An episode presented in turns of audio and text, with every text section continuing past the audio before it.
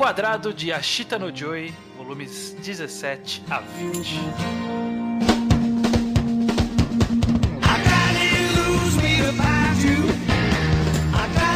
Pois bem, sejam bem-vindos a mais um Reenquadrado. Eu sou Estranho, estou aqui com. O Luke. Nem tá com. E o judeu ateu. Exatamente, estamos aqui para finalizar essa jornada de Ashita no Joy, esse clássico do mundo dos mangás. Que jornada. Uma jornada aqui, cinco programas, e esse é o quinto e último. Se você tá chegando aqui agora, você está perdido, mas é isso aí. Vamos falar sobre a Chita no Joy. É. Não, pode ser que não tá perdido, só quer saber a nossa opinião do final, já que todo mundo sabe qual é o final do mangá de qualquer jeito, né? Todo mundo sabe, entre aspas. As pessoas. O ponto final, mas não exatamente do que leva até o final. É, exatamente, não tem o contexto, né? É, eu, eu sabia a última página. Eu não sabia o contexto dela até ontem. É, bom, tem isso sim. É, e teve gente nos comentários que vocês falaram, ainda bem que vocês não falaram, tipo, teve gente que comentou, né? Ainda bem que a gente não falou qual é a última página, porque a pessoa realmente não sabia nem nada. Vai que a pessoa não sabe, né? É, é eu não. não- foi, foi intencional a gente não falar. Uhum. Não foi que sem querer a gente não contou spoiler. A gente ativamente não quis contar o spoiler. Diga por você. eu, pra mim foi sem, sem querer mesmo. Eu comentei da última página várias vezes durante esses programas, que eu achei Eu que era acho- conhecimento geral. Eu acho que foi mais não intencional no sentido que a gente gosta de fazer o programa sem comentar do futuro até pra quando a gente já leu o mangá, Também. É, verdade. do que não do que evitar spoiler. Pois bem, estamos no Havaí com o Joey, que está louco de vontade para lutar com o José Mendonça, Aham. mas ele está numa partida com outro cara aqui, que não tem nada a ver com o José, mas ele tá no, no mesmo lugar e a gente tinha parado ali, né?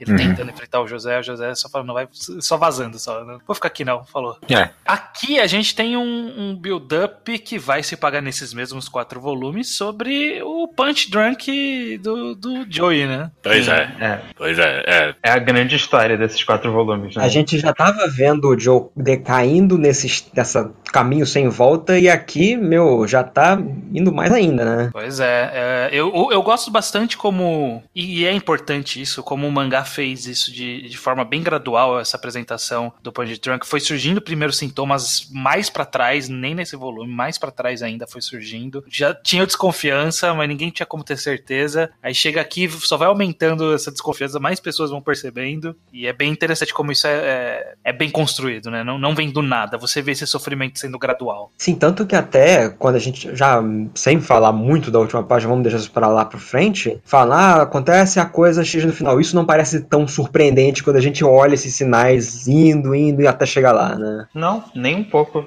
Nem tanto pela quanto o mangá constrói o final, quanto pelo, nesse sentido de a gente ver essa preparação, quanto pela própria personalidade do Joey. A de- essa decisão que ele toma soa totalmente verossímil com o que a gente viu nos outros 19 volumes. É, mas, é, tipo assim, eu vou falar que assim que começou a se falar mais sobre Punch Drunk, e assim que você vê que o conceito é introduzido mais extensivamente na história, e você vê que o Joey tem os sintomas, em nenhum momento você fica na dúvida, ah, será que ele tem mesmo? É ficar claro que é assim que a história vai terminar, né? Pra mim, pelo menos. Sim, mas É inevitável. não acho que isso seja um problema. Acho É. É um, Não, não, não, spoiler, não, um spoiler da vida aí, né? Não tem como Não, é, sim, não, né, eu não tô reclamando que é previsível. O que eu queria falar é que, ai, desde que, assim que começa a aparecer, eu começo a reparar, ai, nossa, já aqui nesse primeiro volume já me bate uma dor no coração, sabe? É. É muito, é muito doído ver, sei lá, ele e eu andando na praia e você vê que a- o andar dele tá todo torto. E... Nossa, essa, Ai, nossa, essa essa parte. eu, doeu. Eu lembro, é, eu lembro da primeira vez que eu vi isso, eu falei, puta, mano, olha aí essa merda. É, Quebrar o cara, Tudo mano. também. E, eu- e o que eu gosto bastante é que a história toda do Joey é calcada no, no adversário dele daquele momento. Né? De adversário em adversário que a gente vai pulando na história do Joey. E sempre tem alguma relação temática com esses Sim, personagens. E o Mendonça, ele, ele foi introduzido meio como, ah, ele é o cara a ser derrotado. Mas eu gosto como o mangá, ele faz um trabalho de mostrar ele meio como um contraponto do Joey. No sim. sentido de que ele é o cara que eu, eu não quero perder nada, sabe? Tipo, o Joey tá aqui pra, pra lutar até sobrar só cinzas. Tipo, não, eu tenho uma família pra voltar, sabe? Eu Sim. não quero nem correr o risco, sabe? Eu não quero nem tomar soco. Eu quero ir embora Não, o mais rápido ele possível. menciona isso também. Exatamente. Não, quando, quando aparece. Isso eu não esperava mesmo. Quando aparece ele, todo felizão ali com a família dele, ele é um bom pai, ele cuida da saúde e tudo. Eu, eu fui muito surpreendido por isso, porque antes ele era muito babacão. O mangá tava fazendo um bom papel de construir ele como esse vilão, sabe? Uhum. E, e aí, e disso pra apresentar ele como uma boa pessoa, que quer um futuro, que ele, é, é isso aí, ele não quer perder nada. Criou um conflito pra mim ali, sabe? Eu não quero ele sendo massacrado pelo Joey nem nada, sabe? Eu, é mesmo que eu queira que o Joey ganhe, eu não quero que o Joey ganhe acabando com a vida desse cara, sabe? Uhum. Uhum. É um trabalho bem fantástico de humanização de personagem, assim. Sim, É. sim. Acho, inclusive, muito bom que é primeira pessoa que a gente tem que não é totalmente maluca em relação É. ao desse jeito. E acho muito válido ser justamente o último adversário do Joey. Esse último confronto que representa a maior distância ideológica. É uma pessoa Sim. que Sim. leva aquilo como mais como um emprego mesmo, algo que, que ele quer ser saudável, não quer se perder naquela vida, ele quer ter um futuro. Ao contrário do Joey que tá lá pra lutar da maneira mais é, autodestrutiva a todo momento. Pois é. E, e ele, ele é um contraponto que eu acho que até toma um pouco de coragem por parte do autor de colocar na história, sabe? Porque, sei lá, se esse cara também fosse um suicida total, sabe?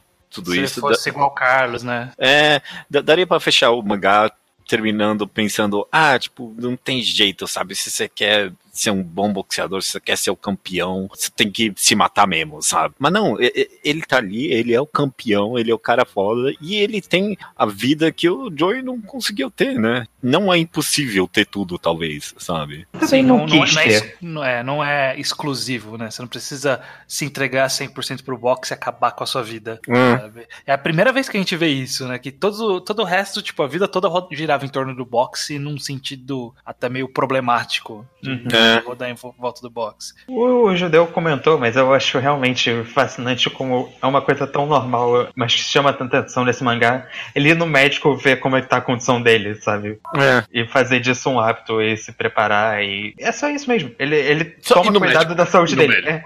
Essa é uma É coisa o- que o Joe nunca faria. Ele, o Joey foge de qualquer coisa do tipo. Sim, e isso encaixa com a temática da história, porque ele ensina, é, é, ensina um pouco dos conceitos pra gente já aqui, pra gente começar a perceber mais detalhes, e introduz esse personagem que no final vai ser o cara que, ó, eu vou bater o cheque aqui, que, que o que, que é Punch Drunk e o que, que não é, né? A gente precisava de um personagem pra, pra falar, não, com certeza ele tá.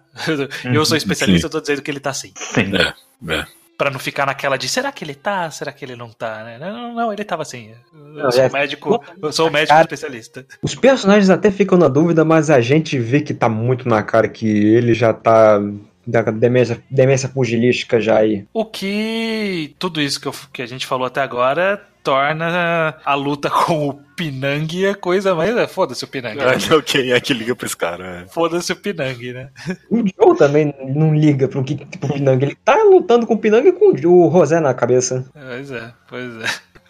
Então é uma luta bem mal menos ali, né? Aquela, aquela luta na temática Joey. Eu não estou olhando a luta que eu tô lutando agora. Eu tô, tô olhando a próxima. É, é, concordo, achei que foi bem. Ah, tá ok, teve essa luta aí, vai. É uma coisa que eu gosto, eu acho que no final a gente. Ele fala que o Joey já sabia, tava ciente do como tava o corpo dele e tudo mais.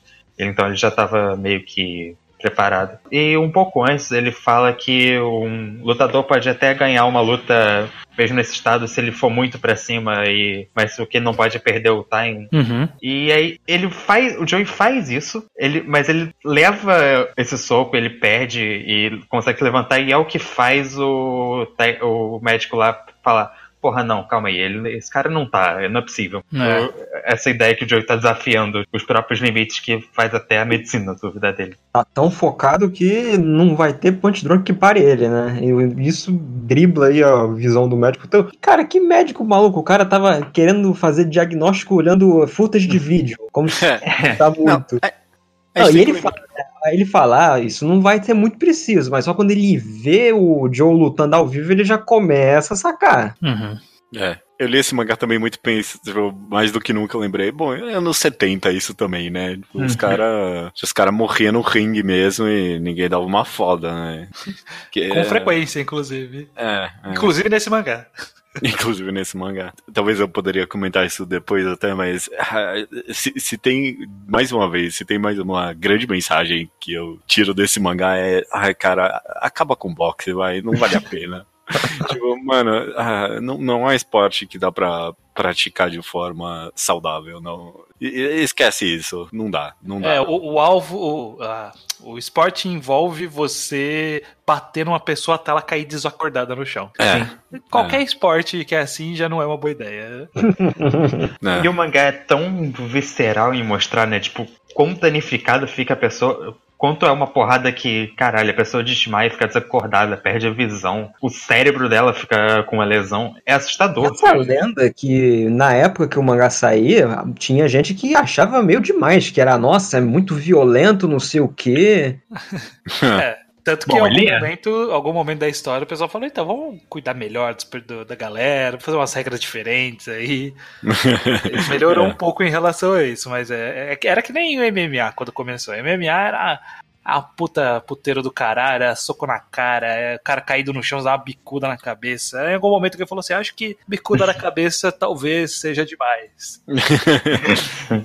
E, e, sei lá, também entra nessa equação pra mim o fato da doença da demência pugilística ser tão ah, é, é tão horrível, sabe? É tão é tão sofrido e, e lida com o cérebro que é, é algo tão inerente ao que faz uma pessoa ser ela mesma. É, E algo que encaixa nisso aí, levando, adicionando a esse ponto, é a presença do Carlos na história, que ele ah, voltou, né, pro Japão, sabe-se lá como que ele foi parar lá. é, é. e É. vai trazer Então- um tempero né, pra história. Nossa, a cena do Joe tentando abotoar a camisa pra ele não conseguindo é de Ah, caralho, essa cena. Puta Nossa. que pariu. É, isso- é, isso é mais pra frente, É. mas é, é, tipo, a gente poderia até Vamos- comentar. É, mas vamos, vamos chegar lá. Vamos, eu, quero, eu quero passar por essas partes menos Ok, ok. interessantes. Que é. Então tem a luta, tem a luta do Rosé, que foda-se também a luta do Rosé, a gente sabia que ele ia ganhar. Ele fez aquele show-off dele de segurar o ombro do cara. Eu, eu, eu gosto dessa parte do segurar o ombro, que é meio que um twist que vem em partes. Você primeiro acha, nossa, esse cara é foda mesmo. Aí o Joey dá a explicação do que ele usava isso pra ter menos força no ombro e tava manipulando. E depois ele fala, ah não, eu preciso, mas eu precisava falar isso pra mim mesmo, porque senão eu, ia, eu não ia acreditar que eu tinha como. Eu precisava dar essa desculpa pra mim. Eu, É. eu realmente gosto dessa sequência de eventos. Mas eu gosto como o, o Joey, ele, ele tá preocupado pela primeira vez. Ele, ele já percebeu do corpo dele e ele percebeu que o José bate pesado. E ele fica preocupado de verdade com a luta. Chega a ter um pesadelo, né, dele apanhando do, do, do José. Sim. Mas eu, eu gosto muito da cena do, do Joey encontrando o povo no aeroporto. Nossa, Nossa, sim. sim. Puta merda. Sim. Que a gente tá nessa parte de puta, o Joey na merda, agora ele tá preocupado com o Rosé, ele tá com esses sintomas. Aí ele chega, encontra a galera e aí, tipo, volta a ser o Joey. Aí você fala, porra, Uhum. olha esse menino, cara. Ele devia estar tá aí brincando, interagindo com É. as pessoas. boa no meio disso, que ele tá simplesmente segurando a criança no ar, ele falando lá, é, por um momento o Joe esqueceu que é um boxeador, ele só tá sendo o Joe. É. Uhum. Acho É. muito bom, cara, nossa. Essa é uma das páginas, minhas páginas favoritas do mangá inteiro. Sem, Também. sem dúvidas. É, E nessa não, leitura ela ganhou um espacinho bem maior no meu coração. Ah, sem dúvida. A- Ainda mais, a sequência foi muito boa, porque ele tava voltando lá, acordou de um pesadelo, de uma luta que ele perde ali contra o José, e aí depois tem aí a entrevista jornalista, você vê que a fama tá começando a chegar muito em cima dele, e aí Uhum. logo em seguida essa linda página dele segurando a, a menina que nunca cresce. Ninguém cresce nessas Não passou crianças. tanto tempo O assim. Nishi, o Nishi, não, a, o Nishi e a esposa dele, a Noriko, estão gigantes em comparação ao Sim. que era no começo. E as crianças têm o mesmo tamanho. E o próprio Joe, inclusive. O próprio né? Joe e o, o pessoal do, do reformatório que vai aparecer depois. Ah, e é é especialmente doído, porque você vê que a gente acabou de ver a doença afetando ele e tudo mais. E aí você, tipo, Uhum. você vê, porra, tinha um futuro pra ele, sabe? Sim. Tinha como. Dói demais eu ler essa página depois de saber o final. Não valeu a pena, eu penso, Ju, mas aí é a minha análise, né? Mas é, porra. E aí ele entra nessa. A gente tá nessa fase que ele tá meio deprimido, tenta fugir de tudo, ele quer a luta, mas tipo, ele tá na dele. Você vê que ele tá numa situação. Ele não, não tá bem, o Joey, não tá bem. Uhum, Não tá uhum. bem. E aí Mas- temos a, a Yoko fazendo. Tipo, ela teve o arco dela em paralelo que ela foi crescendo no mundo do boxe escondido. E aí, Sim. tipo, ela, não, eu fiz um acordo aqui com o campeão, foda-se vocês aí, eu tenho um contrato agora aqui. Ah, mas é, esse sempre foi o arco dela, né? Ela teve o arco de, tipo, ser uma boa, sei lá o nome do- da profissão dela, mas ela, ela arranja as lutas e tudo mais junto com o Joey, né? Ela, e agora ela tá ali arranjando a luta com o campeão, assim que o Joey tá indo lutar contra o campeão. Exato. E aí ela faz a, a proposta que ah, o Joey vai ter que lutar com alguém antes, que eu vou escolher. É. Ok. E ela manda um monte de gente pro Pacífico, pro meio da Ásia, sudoeste da Ásia, assim. Meio. Nossa, o Joe tá faltando uma selvageria, né, pra ele, né? Vamos precisar Então, e essa selvageria de volta. eu entendo a ideia por trás dela. Tipo, ela, ela tá falando, ok, o Joey ele tá muito agora nesse mundo dos playboys, ele precisa reacender a chama dele pelo esporte, ele tá ali meio, meio deprimido, é, muita fama, ele precisa de, de alguém pra despertar o que era o Joey, despertar o animal que era o Joey, pra aí sim ele conseguir enfrentar o José. Faz todo sentido. Mas precisava ser esse cara. Precisava ser o Harimau. Ai, meu Deus. Agora, parabéns, gente. Bem- Sejam bem-vindos ao mundo em que vocês sabem quem é Harimau. A gente avisou. Perdeu-se um volume inteiro pra isso é, é, antes do clímax do mangá. É impressionante mesmo. Cara, eu, É que, é que como o estranho disse, eu acho muito boa toda essa preparação pra coisa. O, que- o- essa manipulação da Yoko, que é algo que ela sempre faz. Ela é discutindo com todo mundo. Ganhando o negócio só pra fazer isso pelo Joey, tipo, ganhando os direitos do, de luta das, daquelas emissoras. Uhum. Acho tudo isso muito bem feito. Acho que tem uma preparação muito boa aí. pra ver isso. Então, e aí quando eu tava relendo, apareceu esse cara meio animalesco do, do avião, não sabe falar, mas sabe lutar. Eu falei assim, é ruim, mas não era tão ruim quanto eu lembro. Aí chega no estilo de luta dele e fala, não, é ruim demais. Vai se fuder, cara. começa a Que, que voar. ideia, de- que ideia idiota de fazer o cara pulando na corda e pula de um lado pro outro voando como um míssil.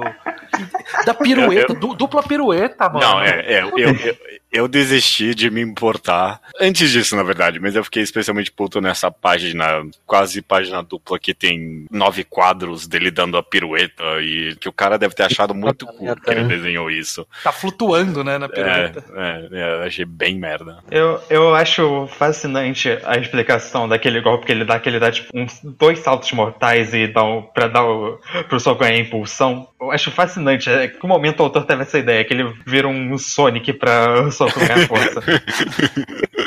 Ele vira um Blanca, literalmente.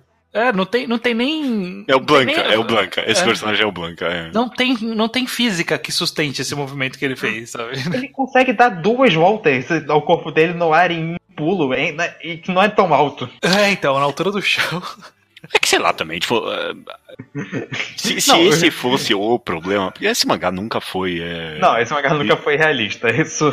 é, Mas é que o Harimau é o pulo do tubarão em Ashton Joe, velho. é, bom, é, tem isso também. É um né? exagero de. Tipo, fazia que era um cara macaco. E se ele só pulasse na corda, eu ia odiar. Eu ia odiar, ok. Mas a. Puta, ele- o mortal, cara, ele me derruba. um botão. Ele me derruba, cara. Assim, eu tô ok com a ideia de um homem macaco selvagem, primitivo e tal. Mas ó, o exagero na luta dele voando, nossa, deixa ele macaco, mas sem fazer isso- essa estripulia toda, não precisava disso tudo. Eu tenho um E que- argumento é, temático em defesa que não, não resolve nada, só que eu penso que eu acho que era o que o autor estava querendo fazer. Hum. E tem toda essa noção de que os lutadores de boxe estão nesse ring muito pra esse espetáculo, pra ver as pessoas sofrendo, a plateia quer ver as pessoas sofrendo, se brigando. Elas são quase é, consideradas como animais mesmo dentro daquele universo. E o mangá já meio que. É, eu acho, É, entendi. Eu acho que tem essa ideia do autor aí. Hum. Eu consigo entender o ponto dele. Eu realmente acho que é isso que ele tava tentando Dá fazer. uma forçadinha, né, pra, pra, pra ser isso aí, né? Isso meio que bate com um pouquinho do lance de ah, os lutadores têm que respeitar regras e tal. E o Harimau não tem nenhum apreço por regras, né? Tanto que esse que é o gimmick do personagem. E é o que surpreende as pessoas, os narradores e tudo mais. E acaba meio que virando um contraponto pro Joe que ele não é mais tão selvagem porque ele tá absorvendo regras, mas ele tem que aprender a unificar a selvageria dele com as regras. Olha, a cara, ideia é boa, mas funciona meio que. é, complicado. É, uma coisa válida é que o Joey nunca quebra as regras no meio dessa luta. É, ele não quebra. Isso é interessante. É, assim, eu vou falar que eu, eu acho uma ideia boa pro volume 12, pro volume 10. Não pra dois volumes antes do final. Eu, eu Não, achei. não, definitivamente. O timing tá horrível, né, pra encaixar esse cara. É a penúltima coisa que acontece no mangá. Ah, Eu acho narrativamente anticlimático. Principalmente porque quase todos os lutadores, desde, principalmente desde o do Riviera lá, é, teve cada vez mais peso temático nas lutas, sabe? E Depois teve o. Sentiu uma cadência entre eles. É, é, mais. é, a, a- tipo, a mensagem. Pô, tinha o cara lá que quase morreu de fome na guerra, e antes o Rivera tinha todo negócio ali também, tipo, da paixão da luta. E aí vir pra isso agora é muito bizarro pra mim. Ainda mais sabendo que, o- que tipo, ele é só um degrau pro, pro Rosé. A gente sabe que o objetivo é o Rosé. É, Ele é. demora muito tempo, acho que é um volume e meio É um baseado volume e meio, um plot. volume e meio, é. Por isso é, é- é meio triste o, o tempo que se gasta em uma história que é ruim. É, é ruim. O, o melhor que tem desse arco, e ainda assim é um pouco forçadinho, é todo o rolê do, do Joey treinando com os Yakuza. É, essa Ah. parte é legalzinha. É, Isso é bem legal. Eu essa, acho- par- essa parte é legal, mas o rolê do, do Joey, tipo, ah, eu chamei o Yakuza aqui, que é um amigo meu, tipo, você nunca mais falou com esse cara. É engraçado, o, o autor também quis muito. fa- Acho que ele sabia que eu tava acabando o mangá logo. Ele fez muito esse Greatest Hits do mangá. Volta Sim. todo mundo. Nem que seja pra fazer um câmbio. Volta, ele consegue voltar todo mundo nessa história. Pois é. Eu acho que ele até que faz isso bem, sabe? Não, é, recentemente. essa parte do cameo faz, faz bem de todos os Não, eu só tô comentando. Acho, acho curioso como o autor decidiu e resolveu fazer essa celebração. Esse foi o primeiro da- da celebração. E assim, é, tipo, eu acho interessante o cara falando, ó, Joey, você, você tá mais fraco. Sabe? Tipo, é a primeira vez que alguém fala que o Joey tá mais fraco, sabe? Eu achei, achei boa essa, essa ideia, essa reflexão. E aí o Joey já tá no momento que ele tá percebendo que o corpo dele realmente tá mais fraco, sabe? Ele não é o mesmo cara. Então é, é bem, é bem pesado esse, esse, esse momento. Mas aí vem a luta bosta e, e foda-se essa luta. É. É, bom, é, é, já falamos que tem tudo pra comentar desse cara, mas o mais interessante da luta, obviamente, é quando aparece o, o Rivera lá no final. É. Nossa, é. O Carlos no final aparecendo e, tipo, ninguém reconhece é o Joey que reconhece. O Joey fala, não, ele é o Carlos, sabe? Tipo, eu sei quem é o Carlos. E tipo, não, é alguém parecido, como, se tivessem muitos venezuelanos no Japão. É. Ah, mas eu, cara, eu tô meio. Como diabos o Carlos foi parar no Japão do jeito que ele tá, igual um mendigo? Eu, tipo. A gente chegou que é melhor você aceitar sem questionar muito. Vai. Ele gastou vou as últimas, as últimas economias que ele tinha. É, pra, mim até. Eu não me incomodei to- tanto com isso, principalmente por causa do estado que ele tá. Porque eu vi ele dando. Sim, sim, eu também consigo absorver. Só que fica aquela coisinha cutucando. É, acho. Mas, ok, a gente aceita e pelo bem da história, porque até que funciona, vai. É, porque eu, eu vi ele e eu pensei, ah, como é que ele tá no Japão? E eu vi ele, porque ele é um mendigo, é assim que ele tá no Japão. Ele, Foi parar lá. é, só estando tão ruim assim mesmo, gastou o único dinheiro É. que tinha, foi pro Japão e virou um mendigo. Né? Existe a chance de ele ter, pouco depois da, da luta, ido parar no. Tipo, gastou que ele tinha ido pro Japão, só que aí ele foi, pior- foi deteriorando. E agora É. ele tá pior. É possível. Mas, o- in- inclusive, o vacilo do caralho do, do manager dele, né? Que era super brother do cara. Nossa, é onde foi Nossa, né? cara. Levava, é, de- não, deixa ele morando na rua mesmo, foda-se. Deixou o cara é nessa situação, nossa. Nossa, é muito verdade isso. Eu até esqueci que tinha esse manager que era bem da hora e deu nisso agora.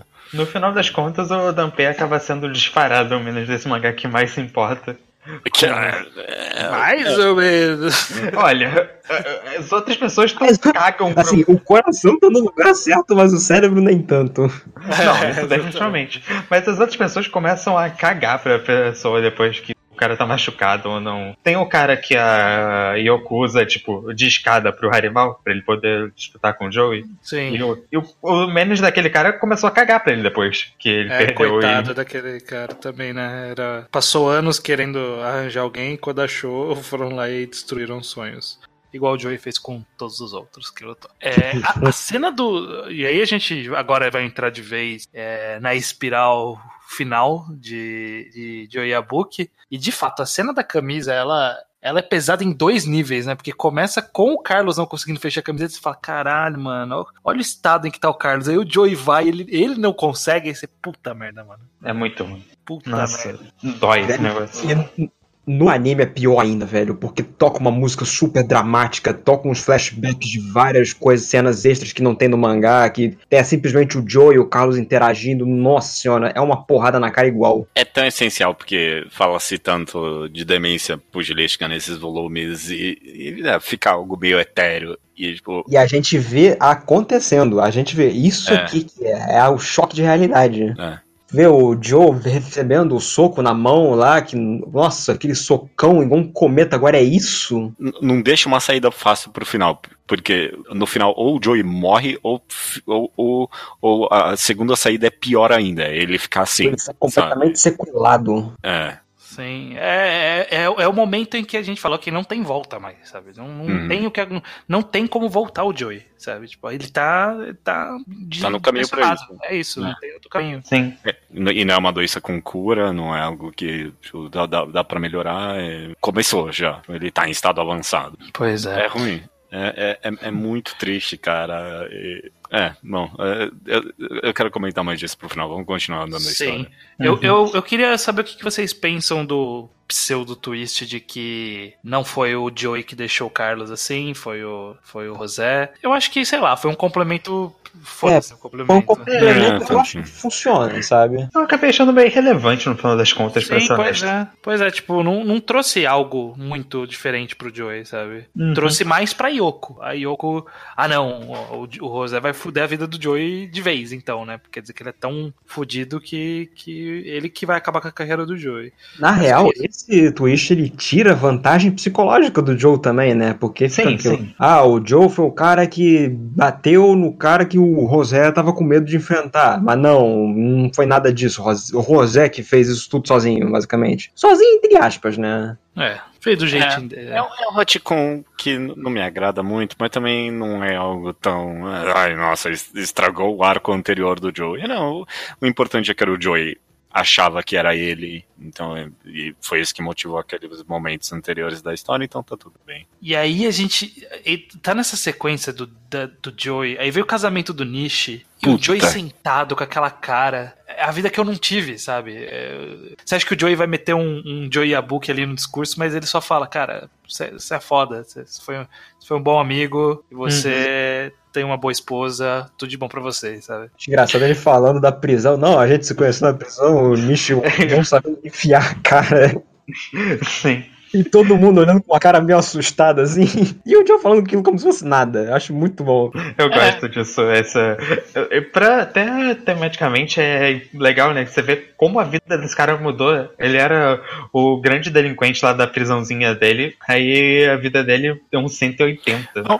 completo. Ele, o Joey fala, ele é um cidadão modelo agora. Ao mesmo tempo que, sei lá, eu, eu meio que não gosto. Vocês estão falando que tipo, ele vai lá e elogia, mas eu senti meio que um- algum, e pode ser só impressão minha, mas eu senti algum tom de desprezo quase no Joey, quando ele, sei lá, ele senta e fala, bom, tem uma boa vida aí.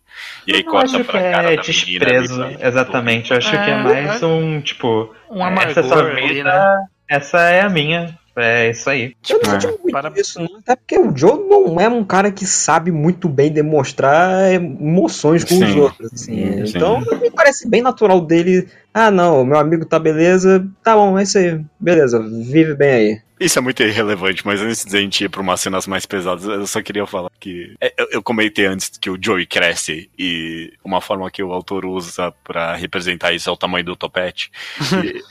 e, e eu achei que tava nos nível meio cômico já, quase, no, em algumas páginas desse volume, desses volumes finais. É, o topete tá tava- cada vez maior. É, porra, um momento ali que o topete dele tá enorme, duas vezes o tamanho da cabeça dele. É, Enfim, é, deu um detalhe. Enfim, vamos pra luta. Pré-luta existe uma conversa ali com a Yoko, que a Yoko se declara pra ele. Vocês acham que isso era. estava chegando? Deveria chegar? O que, que vocês acharam dessa. de transformar finalmente essa relação deles em uma relação, ao menos do lado dela, amorosa? Eu não gosto especialmente, mas ao mesmo tempo não me incomoda. Acho que é totalmente um caminho que você podia ver chegando desde sempre. Mesmo sendo ou não. Também vejo, não acho nada bombástico, mas também não incomoda, não atrapalha.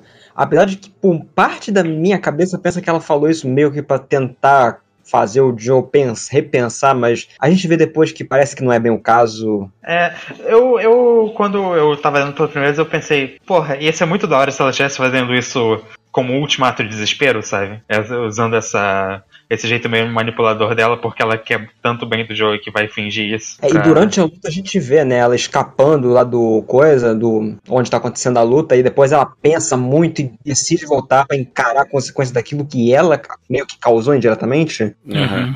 É. É, eu acho, mas enfim, também acho legal essa cena. É, Tem de no- esses dois sozinhos mais uma última vez. Que no final acho que é a relação mais profunda que o Joe acabou criando nesse É. inteiro. E eu É. acho fascinante toda vez. O, o Judeu comentou num programa passado de como era fascinante todo o encontro deles. E eu acho que isso se mantém e tem essa, Sim. esse caminho que os dois seguiram na vida e que um tá ali pelo outro de alguma forma. É, então. Por isso que eu, eu, eu gostei dessa confissão no final das contas, porque não é como se o mangá tivesse reduzido ela a isso, sabe? Como vocês falaram, depois no volume seguinte ainda tem um negócio dela superando, tipo, e dela encarar o, pela bilionésima vez a tragédia que ela mesma criou, sabe? E, e ela tem junto ali, o, o arco dela foi até o final, junto com o Joey. Tipo, é, é- é ela que arranjou a luta com o, o- Uhum. o campeão e tudo mais. Então, é- ela tá junto ali, ali com o Joe. Eu acho interessante ela fazer essa confissão como personagem mesmo. Não só isso, mas ela sempre esteve perto do Joe em diversos momentos da história, assim, no Havaí mesmo, né? Que ela encontra o Joe várias e várias vezes. Simplesmente, ah, não, aqui o Rosé e tudo mais. Tipo, não tem nada, ah, vou agendar sua luta, só encontro normal. Tentando uma convivência normal ali na medida do possível. Tinha aquela vez, né, que o Joe escapuliu lá da entrevista pra ir pro dança discoteca e ela tava junto também. Acho que isso tudo, quando a gente para pra pensar no retrospecto, acaba parecendo uma consequência natural essa cena aí da confissão. Sim. É. Eu acho que realmente ela tá tão próxima do Joe e tem essa. criou essa coisa tão única. E acho que isso se paga tão bem no final. Tem aquela cena que é super marcante. A gente vai falar disso, mas do Joe entregando as luvas. Sim, Acho que é o maior cara. disso Muito tudo. bom, né? Ela é quem tava lá perto dele o tempo inteiro. Uhum. Mas eh, essa cena em específica da confissão dela, eu acho bem interessante observar o Joey nesse momento todo aí, porque tipo, ele fica um momentinho ali surpreso, mas tipo, quanto mais leio essas cenas, mais eu fico. Tipo, o Joey já tava maluco. Tipo, eh, Ele já tava decidido pra acabar ali. é, Tipo, ele, ele sabia que aquela era a última luta dele, sabe? É, é, o que ele e- fala, né? Tem o outro cara mais forte do mundo do outro lado dessa porta. É, é isso que eu tenho que fazer. É, esse é o meu objetivo de vida. é, e Ele mais do fala que. isso com aquele sorriso mais melancólico dele, sabe? Não, e, e mais do que isso, talvez, eu, eu, eu leio essas páginas e já penso que a, a demência já tá possivelmente já afetando um pouco ele ali. E ele não tava nem prestando atenção mais pro, pro que ela tava falando uma hora ali, só escutou a porta batendo e tirou ela do caminho, sabe? É, escutar ele escutou que ele falou, tipo, vai falar pra uma revista essa história aí que você falou. É, É. vai conseguir um foro de reportagem aí. Ele só não liga mais. É, ele é incapaz de ligar. né? É, cara, porque, tipo, a gente falou muito também das expressões faciais e, cara, a cara do Joe nessa cena, a gente vê que ele comunica tudo isso aí, essa melancolia, já, ele já sabe que é aqui que isso não tem mais volta, o José tá me esperando e eu tenho que fazer o que deve ser feito. É, isso eu tô pensando agora, na verdade. É interessante que mais uma vez o mangá para mim deixa claro que foi uma decisão, sabe, do Joey. Sim. Mais uma vez aqui na reta final, meio que a história deu mais uma oportunidade do Joey esquece isso, cara. Tem outras opções de vida. Não é, não é por dinheiro que você tem que fazer isso, não é por, tem que por orgulho que seja, ou, ou, por um propósito de vida. Tipo, tinha outras saídas, sabe? Tipo, ele poderia ter, eh, ter confessado o amor dele de volta para essa mulher naquele momento. É, muita gente tentou impedir ele, mas não adiantou. É o Joe, é o Joe. É. E é, eu acho que essa é, é, talvez o ponto mais interessante da gente entender, que é por que né, o Joe se entregou desse jeito? Por, por que, que isso era tão porque essa era a vida dele? Qual era a mensagem que os autores estavam tentando trazer com isso? Porque ele foi esse cara, ele foi construído como esse herói do, do gueto, né? O cara que saiu de baixo e cresceu e construiu a vida, e o propósito dele era a luta e aí ele perde tudo que ele tinha até aquele momento, né? Que era a amizade com o Rikishi. E aí ele gradativamente vai cavalgando de volta para esse mundo para ter glória de novo. Aí ele tem a queda por causa do Carlos. E aí, aí fica. Na, qual, qual é, o que, que a gente tira disso, sabe? Que, qual que é a moral que a gente tira disso, desse cara que enfrentou tanto pra no final ele só se entregar de fato, tipo, pro destino ah, dele? a gente volta naquela cena que teve no episódio no programa anterior, dele conversando com a Noriko, que é até resgatada depois. Sim. Ele falando que só vai arder até só sobrarem cinzas brancas. E é, vai viver essa chama da vida arder intensamente. Independente dele vencer ou perder as lutas. É talvez não seja o melhor contra-exemplo, mas talvez seja também. Eu pensei muito em Whiplash, quando eu li esse volume final, filme. Acho que é, não sei se todo mundo viu aqui, mas é uma uhum. história. É, eu, não assisti, mas eu, tenho, eu não assisti, mas eu tenho uma noção de como é o filme já. É. Em Whiplash, eu, eu termino o filme e tem aquela faísca dentro de mim que, tipo, ai, mano, quer saber? Talvez valha a pena morrer aos 35 e bêbado, mas fazer algo excepcional, ser o melhor em algo, alguma coisa, tipo, fa tipo fazer algo incrível, sabe? Agora, mas a Chita, tipo, eu, eu acho que esse é o mesmo conflito que a Chita no Joy tá querendo criar aqui, né? O que, que vale a pena mais? Ou, tipo, tentar expor as duas coisas. Ter uma vida comum, né? Que nem a do, que nem a do Nish casar, ter filhos, e, tipo, ou, ou, ou se entregar completamente para algo e fazer algo excepcional, mas morrer, basicamente, né, para fazer isso. Uhum. A diferença para mim é que eu, eu termino achando o Joey e em nenhum momento eu penso, ah, quer saber, vale a pena, sabe? Sim, eu, pois é. Não, definitivamente não. Mas eu admito que o Whiplash também não fez pensar que valia a pena. Não, é, mas eu, eu entendo que esse tipo de história, inclusive de esporte principalmente, não até aqui na história dos magazines de esporte, mas depois disso na história dos magazines de esportes, é muito comum que é tipo, sacrifica a sua vida social, sacrifica tudo, no final você vai ser o campeão e vai ter valido a pena, sabe? E, uhum. e, e é, é, exatamente a mensagem contrária, sabe? Tipo, ele sacrificou tudo e ele não é o campeão e não valeu a pena. Sim.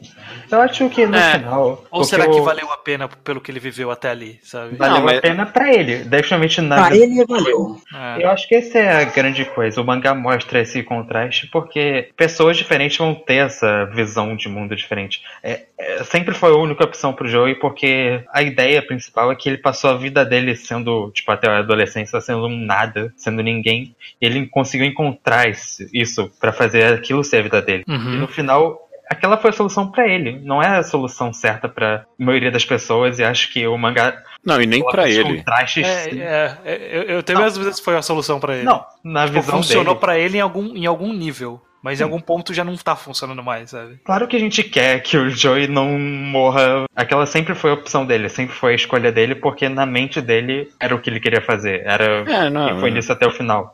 Não, eu definitivamente e... concordo. E ele morre sorrindo, sabe? Mas ele morre, né? Tipo, ele morre sorrindo, mas ele morre. Sem nem pensar nas pessoas que tipo, ele deixa para trás morrendo. Pensando só nele mesmo. Porra, volume, dois volumes atrás a gente teve a cena mais feliz do mangá, sabe? Que é ele voltando lá com o povo e sendo feliz. Sim, e... eu acho que o mangá é extremamente trágico é uma história muito dessa decadência no final, mas eu acho que ela acaba sendo o que faz sentido e porque não tinha como ser outra forma. O Joey não ia ser uma pessoa feliz de outra forma. Isso não é bom, isso é, isso é péssimo, mas eu acho que no final é, era o único jeito que tinha que ser. Você acha que a me... Eu tô em conflito contigo aí, Luke, porque para mim a mensagem final do mangá é essa não era a única saída pro Joey. Pra mim, a mensagem do mangá do final é, tipo, Não. essa não foi. O Joey ia ser feliz de outras formas, sabe? Não, então. E eu- ele ia ser completamente ele- pleno ele- de outras formas. Eu não acho que o Joey ia ser completamente pleno. Eu acho que esse é o ponto. O Joey não é um personagem certo nessa história. E eu acho que essa é a grande tragédia. E o Joey nunca ia conseguir. O Joey, ele não ia conseguir. E a gente tem que É, ver essa é. jornada dele que a gente não, não, não concorda. Não acho que é pra gente concordar, mas é pra gente ver esse caminho até o final. É, até o- o, o único final possível pra aquele personagem. É, o, o Joey, ele foi do, no mangá, tipo, se tornou pro público do mangá e se tornou no mangá esse símbolo para um, pra toda uma categoria, uma, uma classe social, a, a um estilo de vida que passou a ser representado e ter nele um, um campeão. Ter nele um herói e um, representa, um representante dessas pessoas e como elas poderiam ascender, talvez. Só que eu acho que em algum ponto, nesses últimos volumes, a história abandona esse lado de, tipo, o Joey ele tem isso mesmo, ele é esse símbolo, mas pra ele não tá legal, sabe? Pra ele, ele ele tá numa fase estranha da vida dele, ele, ele não tá, ele, ele não sabe o que fazer, sabe? Ele, ele quer ir pra essa luta, mas ao mesmo tempo ele não queria ir pra essa luta, sabe? Ele tava, ele tava numa situação meio. O corpo dele tava rejeitando essa luta, ele tava tendo pesadelo, ele tava com medo, ele não tinha estratégia, ele não tinha objetivo, sabe? Ele, ele tava perdido demais. E, e eu acho que essa é a parte que torna tão complexa essa situação.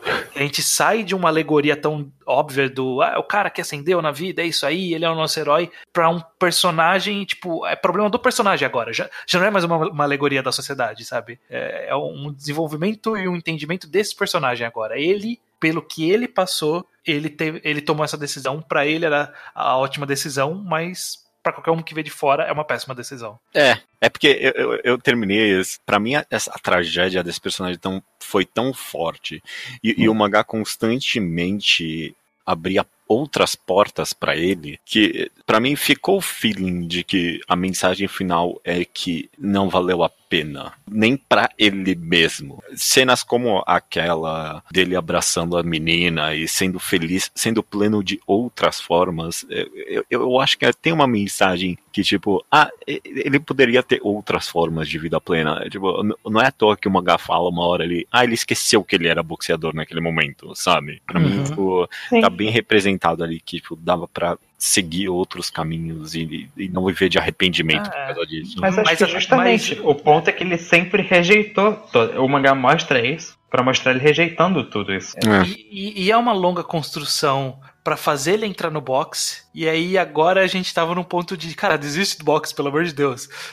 Sabe? Aham. E, e- e eu acho que é um ponto de que a vida dele se tornou aquilo. E acho que por isso que ele sofria tanto. Quando ele encontrava o, o povo, a galera dele ali, que, as crianças, a galera do, do clube. Tipo, ali ele, ele se encontrava na felicidade. Só que a vida dele, a- ele só tava ali. E só aconteceu isso por causa do boxe. Então, tipo, o boxe passou a ser ele. Ele passou a ser o boxe. Ele, ele não podia abandonar. Na mente dele, no caso, né? Ele não Não. podia mais abandonar. Ele era aquilo. E ele precisava do, do, do fogo, das chamas até a última cinza, sabe? Ele, na mente dele ele precisava disso. Então ele não conseguia ver que dava pra ele ser feliz sem isso, porque agora ele era isso. É, é bem É. complexo. Eu, É, eu, eu- eu gosto como é difícil a gente entender o Joey e, e o quanto, inclusive, e aí é uma outra camada, o quanto disso é por conta do, do estado mental dele, de Sim. físico, né? Do Sim, problema mental que ele desenvolveu por conta do, da, da demência. E aí é, é, é muito, são muitas camadas, é é por isso que é tão interessante, sabe? É, é. Então, eu vejo essa página final do Joe sentado como meio que ambíguo. A gente não sabe se o Joe morreu ou não, mas fato é, ele queimou até só sobrar cinza branca, tanto que ele tá desenhado totalmente branco na última página. É, isso é Uhum. bem Só que- elegante. Eu já ouvi dizer, que acho que eu acho que eu até tava procurando o texto aqui. Tem um. Reza a lenda que a ideia original era terminar a luta do jeito que terminou e trocar pra uma outra cena do Joe sentado num terraço, olhando pro nada de braço cruzado, tipo, é, acabou, é isso mesmo. Só que o Tetsuya Chiba meio que pediu pro Ike Kajiwara mudar esse final. E como o Kajiwara não tava meio ocupado com um monte de coisa na época, ficou do Tiba para ele decidir como é que é o final. Então a gente tem essa página final desenhada por causa do Tiba. E tem quem. Eu acho um detalhe interessante que a gente mencionou lá, quando o Rikishi morreu, que teve o velório para ele e tal, mas não teve pro Joe. Porque existe. Eu acho que existe, tipo, é o Joe do amanhã, porque ele tá sempre levantando, virando, é, rumo ao amanhã. O amanhã do Rikishi não tem mais, mas pro Joe sempre vai ter. Ele é o Joe da manhã, então para ele, ele nunca vai morrer, nunca vai apagar essa chama. Uhum. É uma, é uma visão assim que eu vejo. É, eu já vi essa, essa ideia de que há uma possível ambiguidade de que ele pode estar vivo ali ou não. E eu acho que. É bom, eu não queria entrar muito em detalhes para não dar spoiler de outro mangá, mas ele tem um pouco de cocô no rito nessa ideia de que acabou, mas não acabou. E, só que aqui é um pouco mais. Ele, aqui ele deixa no ar, né? O Konohito é um pouco mais direto. Sim. Mas, independente do Joey ter vivido ou não, o Joey que a gente conhece, o Joey da história que a gente acompanhou até agora, ele não existe mais. Ele não existe mais. Dali ele não saiu a mesma pessoa. Se ele saiu é. com vida, ele saiu uma casca ali. É, não, é, com problema sim. de demência grave, que piorou muito por causa da luta. Então, na melhor das hipóteses, que, que eu nem acho que é melhor, inclusive, ele é. tá fadado a uma vida vegetativa, sabe? Pior é. que o Carlos. Uhum. É. é. é. então essa informação de que se ele morreu ou viveu acaba não sendo exatamente relevante, sabe? É, uhum. é mas o esgotamento, né? É essa ideia, essa página das cinzas e que fala que, tipo, ele queimou até o final. É, acabou pra ele de qualquer forma. A chama como, acabou ali, né? E como pro Joey e... tudo era o boxe, é simbolizando com o final da vida dele de boxe. É uma página final bem emblemática, né? Uhum. É, é, é, até bem curioso essa ideia de que o, o Joey parece que tem uma certa autociência aí, e, e, até uma conversa direta com o leitor, porque é, realmente esse Joey virou a chama do amanhã, né? E o fato da metáfora dele ser que a chama consumiu ele inteiro até só sobrar cinzas, né? Parece que tá sendo feito um comentário até sobre isso mesmo, sabe? Porque não tem mais chama mesmo, sabe?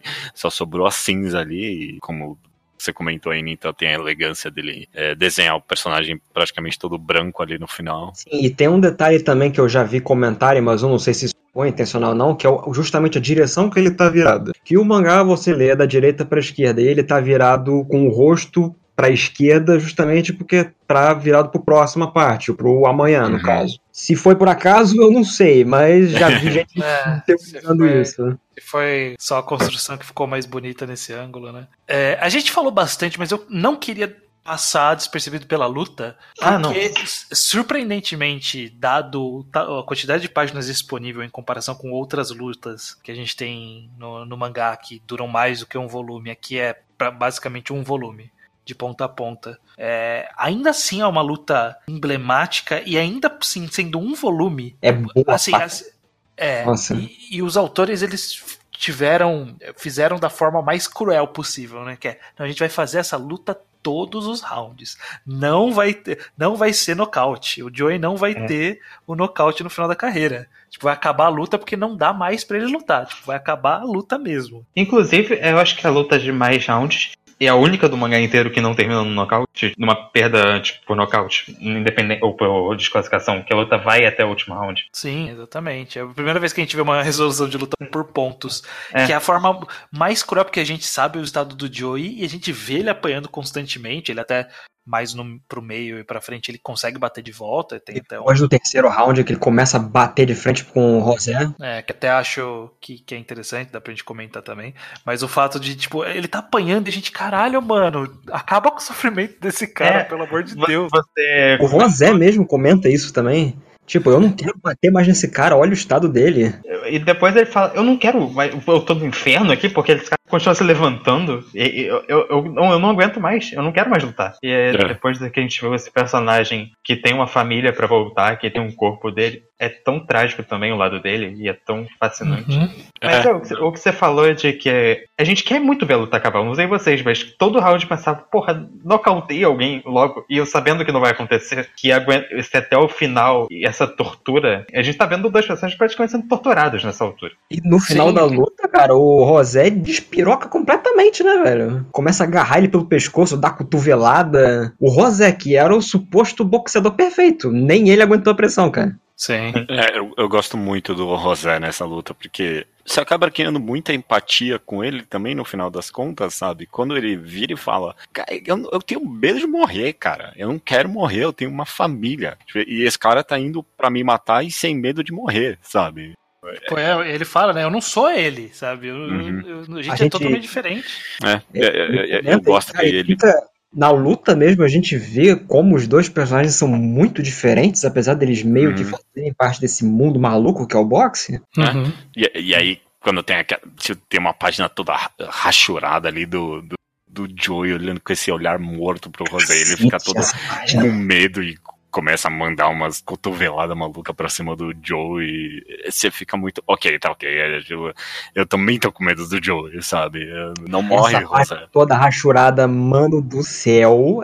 Uhum. Nossa, cara, aqui, aqui que a gente vê o máximo da expressividade desses personagens, cara. Que só no Uhum. olhar a gente já sente aquela coisa. Tu vê que o Joe já tá meio. É, já tá acabando essa luta, ele já tá meio fora de si. E o Rosé tá com medo dele. É. O Rosé, cara, que nunca teve medo de ninguém, foi nocauteado pela primeira vez na carreira dele pelo Joe. Uhum. É, ele fala, ele fala, é, o cara é um. Esse cara já era pra ter morrido faz tempo, né? Eu, eu gosto muito da participação dele, ele cumpre muito bem esse papel de contraponto pra vida que o Joey tá caminhando na espiral. Uma, Um excelente oponente final pro Joe também, né? É, acho muito excelente em muitos aspectos, assim. É o Joey piorando ao longo da luta, tipo, ficou cego do olho. É. Cara, Caralho, pelo amor de mano. Deus, você fala assim, caralho, mano, acaba, acaba com esse, por favor.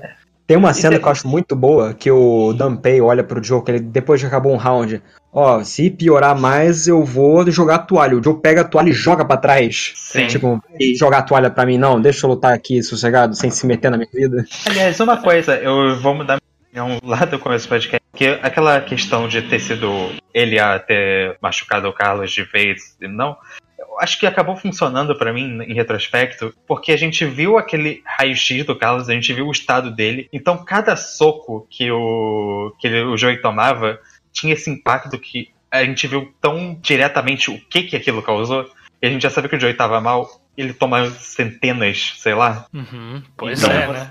a gente sabendo de forma tão explícita o que acontece, dá mais essa visceralidade, essa angústia da coisa. Eu, eu- gosto do momento em que o Tang vira pra ele falar, que é pra mim mais uma cena em que o mangá abre uma porta pra, pra ele sair com a cabeça erguida, o Tang vira pra ele e fala.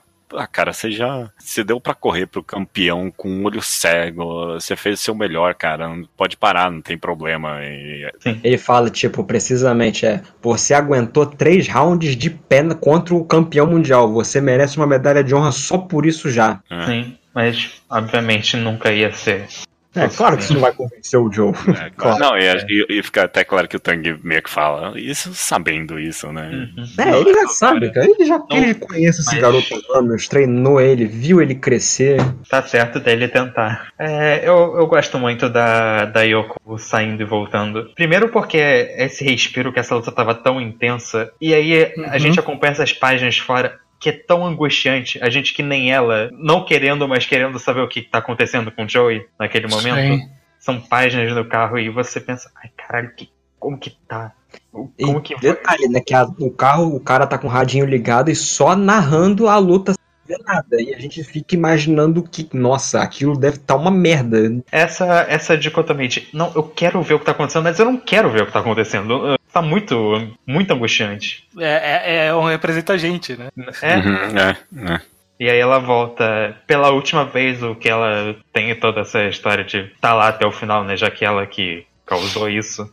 Uhum, Eu acho que essa última vez acho, acho super fascinante. sim. E sei lá, só, a gente falou muito dessa página aí, eu, sei lá, eu, eu, eu aprecio muito a coragem de pá, terminar o mangá assim, sabe? Tipo, é- Sim.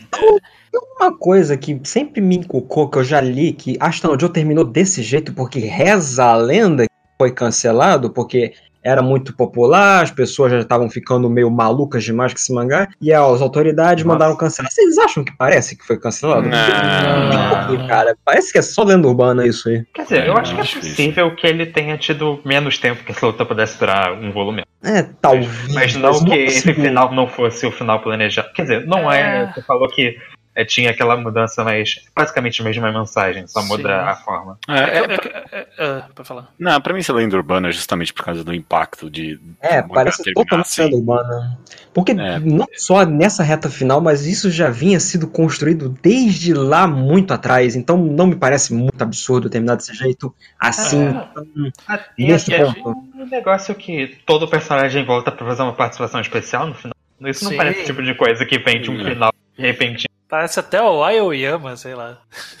É, parece ele. Não, e, ah, e outra coisa, na luta, o Joey, é, a gente vê todas as técnicas antigas do Joey, tem essa reativa, né? Ele usando sim. o método de luta do carinha e depois ele termina com cross counter. Eu acho super incrível como. Sei. É realmente Ele um grande Até dá um uppercut do Rikishi ali, meio numa página sem muito destaque. É meio tudo o que aconteceu foi pra esse momento, culminou aqui. Sim. É, mas quando eu digo na surpresa de terminar assim, é, é- é mais pelo fato de, tipo, não ter um epílogo, não ter Não, mais não, nada. concordo. É, É tipo, é, mas. é algo que eu muito. Muito difícil eu ver isso hoje em dia acontecendo eu, em qualquer Eu mangá. admiro também. É. Eu, só, só queria complementar sobre, sobre terminar, se ah, poderia ter, ter mais. E eu acho que o, o, o que dá mais para argumentar é que talvez essa luta tenha sido curta em comparação com as outras. Mas a gente mesmo já veio comentando desde lá, lá de trás, desde o Rikishi, que as lutas do Joey já não, já não eram contra a pessoa exatamente, né? Era uma luta Uhum. contra um tema, era luta contra algo Sim. interno dele ou contra um- uma ideia. E aqui nesse ponto, a ideia é que tipo, ele tá morrendo. Sim. Então, eu acho que não, não tinha como alongar esse, esse ato, sabe? Tipo, ele não Ele tem fala nada que ele pra... tá lutando contra Ele o cara que tá no topo. Não tem. Mesmo se ele vença, pra onde ele vai depois disso? Exatamente, ele não tem o que superar nessa luta. É só um- um- uma caminhada triste e lenta em direção ao fim, sabe? Sim. E um volume se- seria suficiente pra isso. E, é e também sobre isso, sobre ele terminar a história na última página, né? acabou, pronto. É um pouco triste, porque, tipo, sei lá, Tang, o que aconteceu com a porra do Tang, que a vida toda dele era o Joey? O que, que vai ter agora? Qual é a reação do público em relação a isso? Qual é a reação da Yoko? E, e para de ser importante porque a história é o Joey. Pô, É. é a Chita no Joey. A gente, Hum. aqui a gente quer ver o Joey da manhã. Se não tem o amanhã do Joey, não tem amanhã do mangá. É, No anime, eu só comentando assim, eles dão um pouquinho mais de dramaticidade nisso, porque tem aquela cena, o Joe senta, fecha o olho, e o Dunpei olha e fala, Joe, você tá acordado? E começa a tocar uma música super dramática, cantando, I remember, Joe, tá?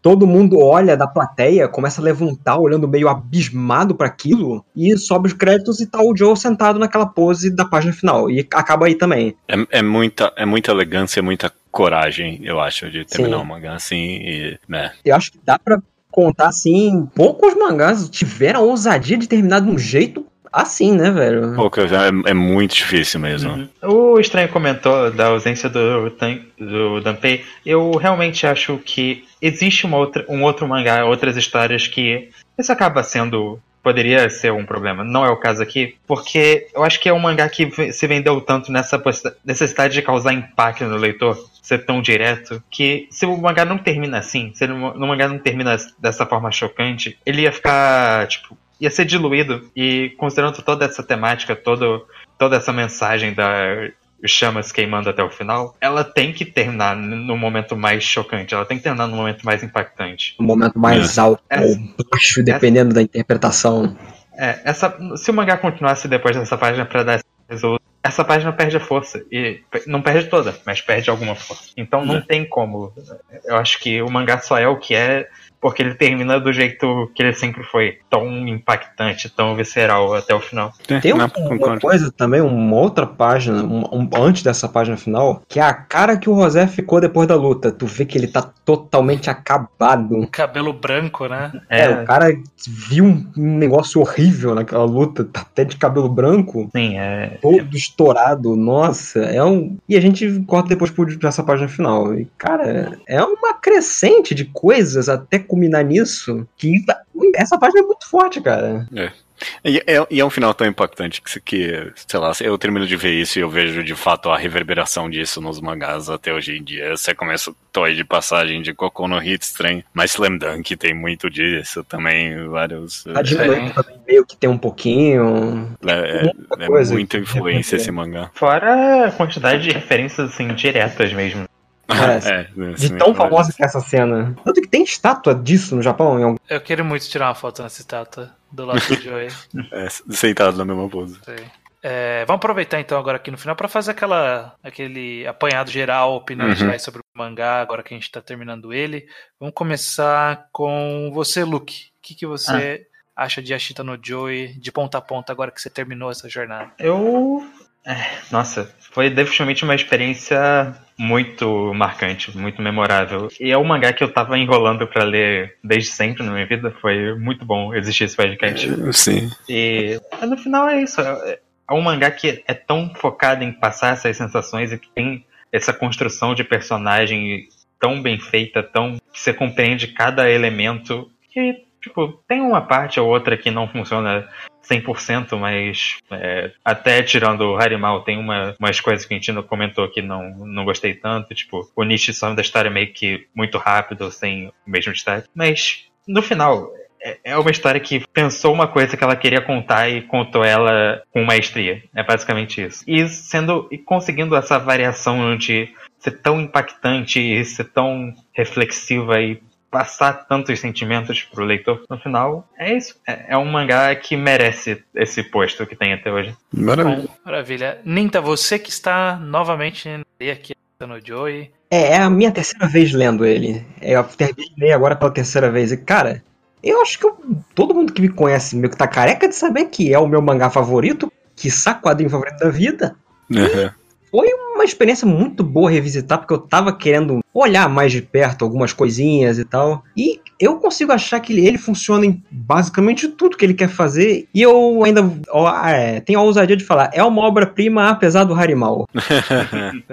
Sim. Maravilha. Judeu, você lendo aqui também pela primeira vez, a Chita no Joey. Como foi essa jornada para você? Não, foi muito boa, foi muito gostoso, principalmente comentar aqui com vocês. Eu, sei lá, foi, fez parte da minha experiência de leitura, né? Então, talvez se eu tivesse lido sozinho, eu não ia achar tão interessante. Eu não sei dizer, mas eu inegavelmente gostei muito do mangá. É, eu tenho críticas, alguns momentos, algumas coisas aqui e ali, mas eu acho que o bom apaga apagando, acaba apagando muito os pequenos, Sim, é, os, problemas pequenos é defeitos que tem tão irrisórios uhum. problemas que nem conta, né, direito. Uhum. É, não, esse, só esses últimos volumes para mim acaba compensando muito e a, a, gente foi comentando aqui e eu poderia debater muito, muito, muito mais e conversar muito, muito mais sobre qual é o ponto do mangá no final das contas, e, tipo, qual é a mensagem e o contexto cultural e a autociência do mangá e tudo isso. Eu acho que um mangá que levanta tanta conversa assim sobre uma temática profunda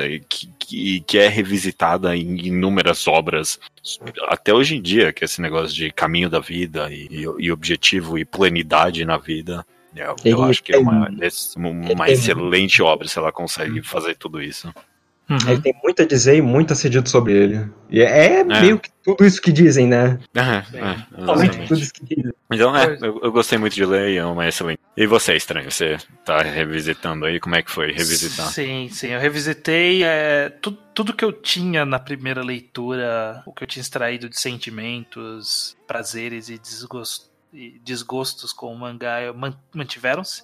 Uhum. É, a diferença é que, de fato, o ato de você, a gente ter essa pausa a cada quatro volumes para sentar e conversar, a gente ter que elaborar, é, ajuda, ajuda bastante na, na, absorção de temas e pensar em alguns outros ângulos, pensar em algumas outras, é, o que a temática por trás dessa luta, sabe? Eu nunca tinha parado para pensar o que, que, representava tematicamente a luta do Carlos, o, o Rosé, eu, eu sabia como, como ele representava o mangá, mas parando para pensar e analisar melhor, ele representa é muito mais pro mangá do que eu achava da primeira vez que eu li, sabe? Uhum. O Rosé é bem mais emblemático do que eu achava. Pra, na minha mente era Rikishi e Carlos, é, o Rosé é mal menos. Mas não, o Rosé também é bastante emblemático.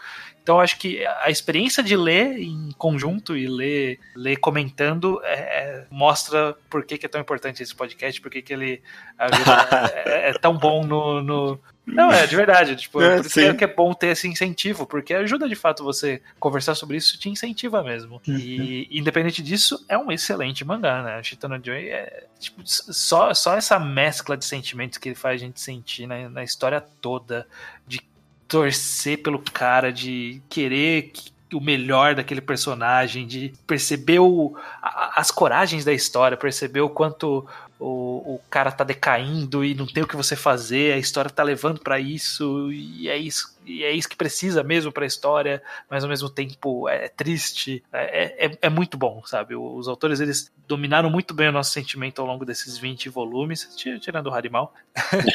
dominaram muito o nosso sentimento nesses volumes e com certeza entregaram, como a gente já sabe, entregaram um clássico atemporal.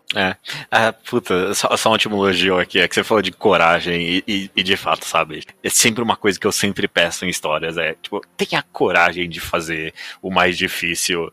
E, tipo, os, os autores tiveram coragem em inúmeros momentos nessa história.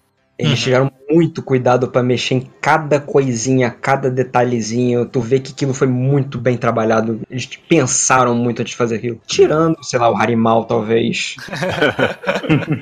A gente tá metendo. Eternamente, agora, agora vocês entraram no pacote do Ashitano Joy é bom demais, tirando um carinha ali. Tirando o cara macaco, eu sabia. Tirando Cara, o penúltimo volume, o que é um negócio meio fascinante. É, tirando o cara macaco, ele é muito bom. Beleza, gente, muito obrigado por nos acompanhar nessa jornada. E você, ouvinte, se você quiser saber qual é o próximo reenquadrar, não sai daí que a gente já fala daqui a pouco.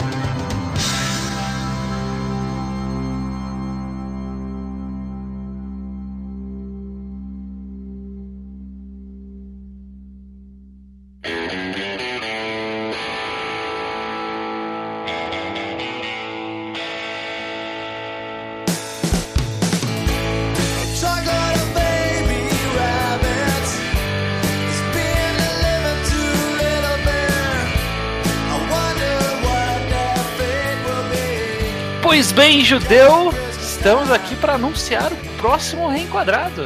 Estamos sim, esse aqui é um quadro mais concorrido do mangá ao quadrado, né? Do, do, do ao quadrado como um todo, vários pedidos. E eu acho que a gente vai escolher aqui um mangá que eu, eu pedi sugestões no Twitter, eu acho que ninguém sugeriu esse mangá. É, essa veio direta das nossas wishlists. Wishlists. O Wishlists é correto. Que será o clássico Banana Fish, correto? Exatamente, Banana Fish, mangá publicado na revista Betsukomi pela mangaka Akimi Yoshida. Eu não conheço nada dessa revista, eu não conheço nada dessa autora e não conheço nada de Banana Fish também. Eu também não tenho a mínima ideia de nada sobre o Banana Fish. Isso é um anime. é, Foi o que ano passado, eu acho, né? É, há pouco tempo, Há pouco bem tempo. recebido aparentemente. bem recebido aparentemente. Eu sei que a única coisa que eu sei de Banana Fish é que ah, ele, ele não parece que é, mas ele é um bom mangá thriller de ação, ação e drama. Essa é a única coisa que eu sei. E, e para mim é um daqueles mangás que, porra, eu tinha que ter lido isso já, né? Tipo, É. eu- isso aqui, é, é, se, se eu não fizer um podcast sobre isso, eu nunca vou ler. Então vamos ler isso. né? Exato. Ele fica naquele espectro de mangás que tem toda uma categoria que a gente não tá lendo os clássicos deles, que é nesse caso aqui específico é um shoujo. A gente Uhum. não tá lendo isso só por não tá lendo. Não faz ne- nenhum sentido a gente não ler Banana Fish. Então, por não fazer sentido não lermos Banana Fish, leremos Banana Fish. Ok, vamos ler então Banana Fish, vai dar um reenquadrado de cinco episódios, que nem foi o Ashita no Joy, já que Banana Fish tem 19 volumes. Então, é, é- é isso aí, cara, vamos lá. Exatamente, nos acompanhe nessa jornada. Teremos possivelmente bancada diferente, provavelmente bancada diferente da atual. E vamos lá, vamos lá que, que vai ser divertido. Até mês que vem. Até mês que vem.